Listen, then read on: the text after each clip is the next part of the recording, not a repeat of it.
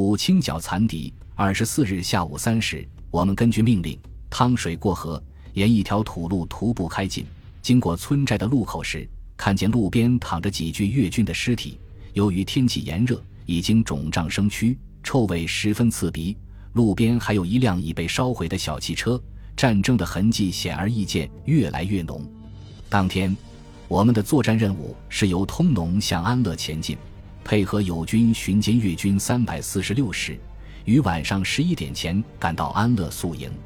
越三百四十六师又称高北师，属于越军第一军区，驻守高平地区，师部驻高平省南郡乡，下辖步兵二百四十六、六百七十七。八百五十一团和炮兵一百八十八团，二百四十六团是该师主力，又称新潮团，抗法战争期间组建，当时为粤军总参谋部直属的主力团，曾担任粤共中央的警卫任务，参加过边界战役和九号公路战役，擅长运动袭击和防御作战。部队沿着简易公路疾步前进，刚走上一处山坡，连队一名机枪手。将五十六式班用轻机枪架在地上装弹夹，只见他用手拍了一下枪后盖，叭的一声，枪走火了，一颗子弹从前面一名战士的两腿中间飞了出去，的缺粮军裤上出现了两个明显的枪眼，好险了！这名战士回头看了看，卫生员樊有武近日证实，这名战士就是他本人。大家都若无其事地继续行军赶路，公路两边不断出现死人的尸体。多数尸体身着蓝色棉衣，可能是我们的之前民工；有的尸体明显是越军，也有少数尸体好像是我军人员。尸体都已膨胀腐烂，发出一阵阵恶臭，不得不掩鼻快速通过。至今清楚地记得，公路中间有一具尸体被车辆扎进了泥土里，成了肉饼，已经与公路上的泥土混为一体。但可以清楚地看到泥土中的红帽灰、红领章，惨不忍睹。我分析，这可能是夜晚从车上掉下来的烈士遗体，被许多车辆和坦克碾压过的原因。战争真是残酷无情，一个鲜活的生命就这样异常悲惨地死在了异国他乡的战场上。他的父母如果知道，该是多么的伤心欲绝呀！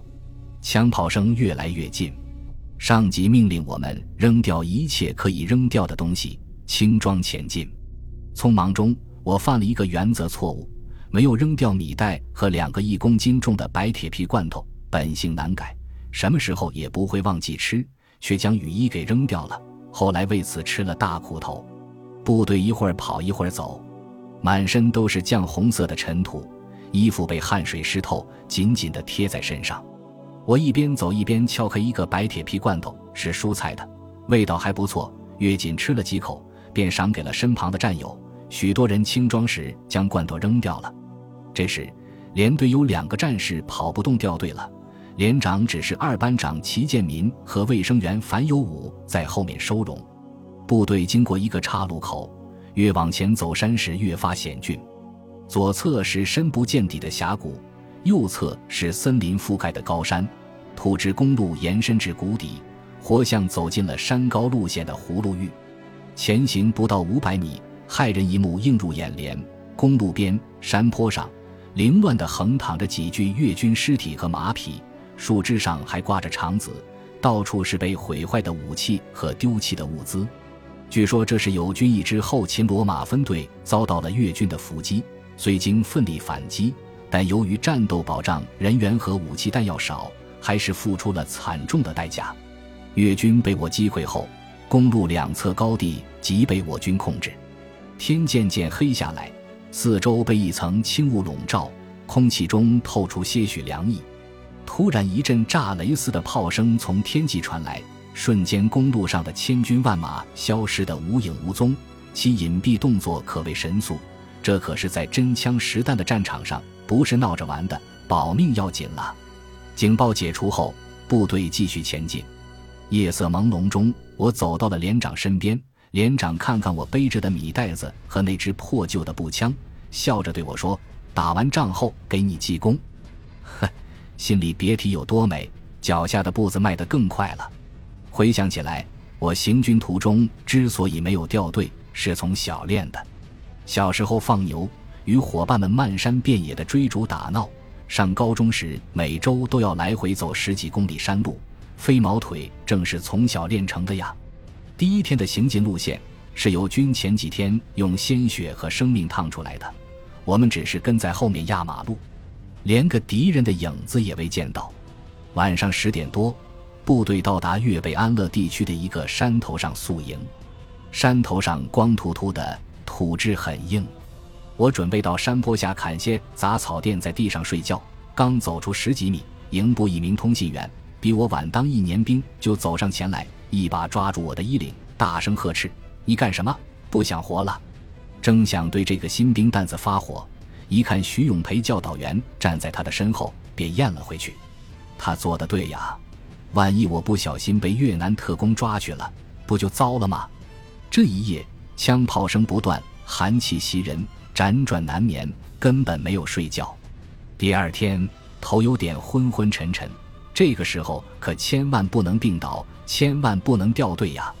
二十五日上午八时许，我们四百八十团从安乐出发，搜索前进，清剿寇林、魁瓦、魁矿至克马诺一线之敌，准备接替友军阵地。下午四时许，前方传来激烈的枪炮声，走在前面的二营与敌人接上火了。战斗异常激烈，四连一排长张庆山带领全排接近敌主峰，指挥重机枪压制敌火力点。被隐蔽在附近山洞里的敌机枪火力击中，不幸牺牲，另有十余人受伤。此次战斗毙敌三十多人，伤敌十余人，缴获武器弹药等军用物资一批。傍晚，雾蒙蒙地下起了小雨。白天行军时。遇到同一个生产大队入伍的老乡，他给了我一件雨衣，真是雪中送炭。晚上我裹上雨衣，再扯了一些野生杂草，厚厚的盖在身上，与战友们一起在枪炮声和淅淅沥沥的雨声中美美的睡了一觉。一觉醒来，精神好多了。二十六日，我们四百八十团进入魁矿地区，继续向魁瓦方向搜索前进。寻歼敌三百四十六师指挥所，这时部队严重断粮，连队给每个人分了一块煮熟的牛肉当伙食。牛肉是就地取材，枪杀越南人的水牛后连夜煮制的。炊事班的弟兄们也真够辛苦的。部队通过山谷中的一处水网稻田，呈单列队形，拉开间隔跑步前进。有的战士边跑边将身上的东西扔掉了。两边的山林中很可能有敌人的伏兵，此时掉队，其危险不言自明。我快步跑着，大口的喘着粗气，心跳明显加快，也想扔掉沉重的米袋子等东西，犹豫了一下，还是坚持闯过了这一关。到达山头上休息时，大家都直喘粗气，连队有个七十七年入伍的老广，海南人，大概中暑了，跑不动，是几个人架着走上山顶的。时近中午，天空晴朗，太阳火辣辣的，只是偶尔飘过几朵淡淡的云彩。部队分多路行进，我们在一片开阔地里承受着烈日的炙烤，衣服湿了干，干了又湿。二月十七日从河南出发后，就一直没有洗过澡、换过衣服，军装上早已结满了盐巴，早晚天凉时硬邦邦的个人。远远的看到山丘上有几排集体农庄式的住屋，呈 U 字体排列。门前的空地上停满了各种样式的拖拉机和农业机械，一溜全是红色。